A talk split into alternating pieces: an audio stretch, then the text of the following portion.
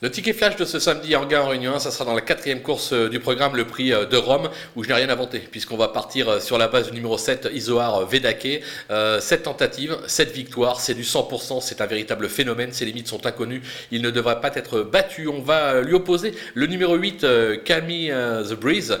c'est l'autre atout de Philippe Allaire au départ de cette épreuve. Moi, je sens bien un petit couplet des deux à l'arrivée, mais on va élargir le jeu, puisqu'en conseil de jeu, on va partir sur un trio base 7 et 8 et derrière on glisse tout le monde. Donc un champ total.